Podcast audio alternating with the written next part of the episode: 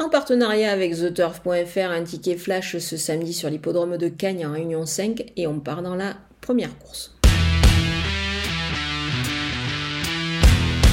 Le numéro 4, Gatsby Vic, euh, trouve vraiment une belle occasion de briller ici. L'engagement est très très favorable. Il a hérité du numéro 4 derrière l'autostart, ce qui est quand même très très intéressant ici.